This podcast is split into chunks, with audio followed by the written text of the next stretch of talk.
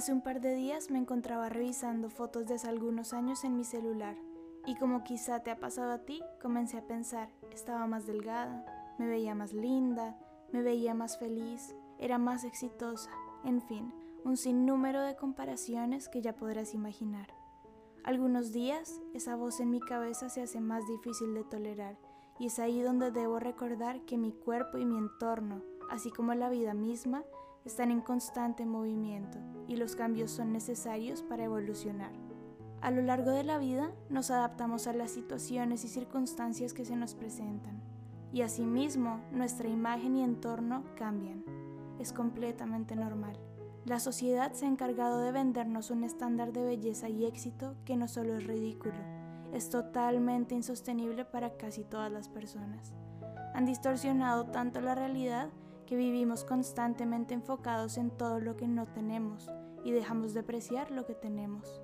Es esta búsqueda de la perfección la que hace que estemos comparándonos todo el tiempo con lo que fuimos en el pasado y lo que anhelamos ser en el futuro, perdiéndonos por completo del momento presente. Imagina qué felices seríamos si en lugar de enfrascarnos en la escasez, nos permitiéramos ver la maravillosa abundancia que nos acompaña. Qué tranquilidad sentiríamos si apreciáramos los cambios de nuestro cuerpo y entorno como parte de la aventura que vivimos y como parte de los aprendizajes que hemos conseguido. Deja de compararte con la persona que eras hace dos, tres o diez años atrás. Esa persona ha evolucionado Deja de correr en círculos y aprende a aceptar cada uno de los cambios como la gran bendición que representan en tu vida.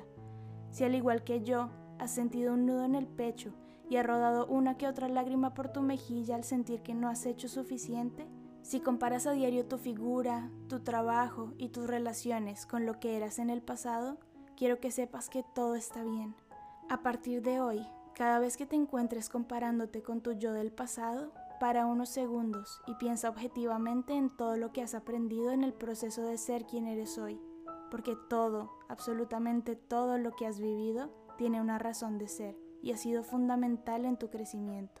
Estás ahora en este mundo para experimentar, cambiar, vivir y convivir, mas no para competir y comparar. Así que agradece lo que fue, lo que es y lo que está por llegar. Vive en el hoy porque ahora mismo no existe nada más.